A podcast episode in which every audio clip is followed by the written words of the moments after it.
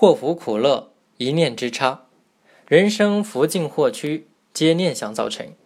故世事云：利欲炽然即是火坑，贪爱沉溺变为苦海。一念清净，烈焰成池；一念惊觉，传登彼岸。念头稍异，境界顿殊，可不甚哉？这段话的意思是说，人生幸福的境遇和祸患的局面，都是由于欲念所造成的。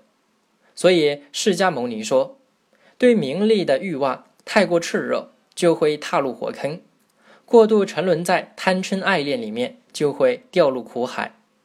而一个清净的念头，可使火坑变成水池；一个觉醒的念头，可以脱离苦海，到达彼岸。念头稍微不同，那么所得到的境界就大不一样，不能够不谨慎。战国时期，靠近北部边城住着一个老人，名叫塞翁。塞翁养了许多马，一天，他的马群中忽然有一匹马走失了。塞翁笑了笑说：“丢了一匹马，损失不大，没准会带来什么福气呢。”过了几天，丢失的马不仅自动回家，还带回一匹匈奴的骏马。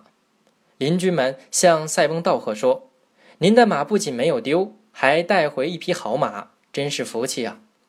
塞翁听了邻人的祝贺，反而一点高兴的样子都没有，忧虑地说：“白白得了一匹好马，不一定是什么福气，也许惹出什么麻烦来啊！”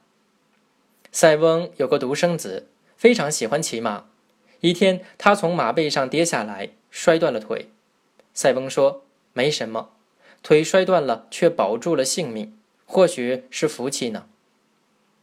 不久，匈奴兵大举入侵，青年人都被应征入伍。塞翁的儿子却因为摔断了腿而不用去当兵。入伍的青年都战死了，唯有塞翁的儿子因断腿而保全了性命。佛教把人的欲望总括为贪、嗔、痴三类。并认为人的一切烦恼都是由这三种欲望造成的，所以称之为三毒。这在一定意义上是有道理的。看古今中外，多少人落得悲惨下场，原因就在于欲念膨胀，不能自已。人生一世，应当时时保持清醒的头脑。须知月满则亏，水满则溢，人之欲望也是如此。正所谓名利之不宜得者，尽得之，福终为祸。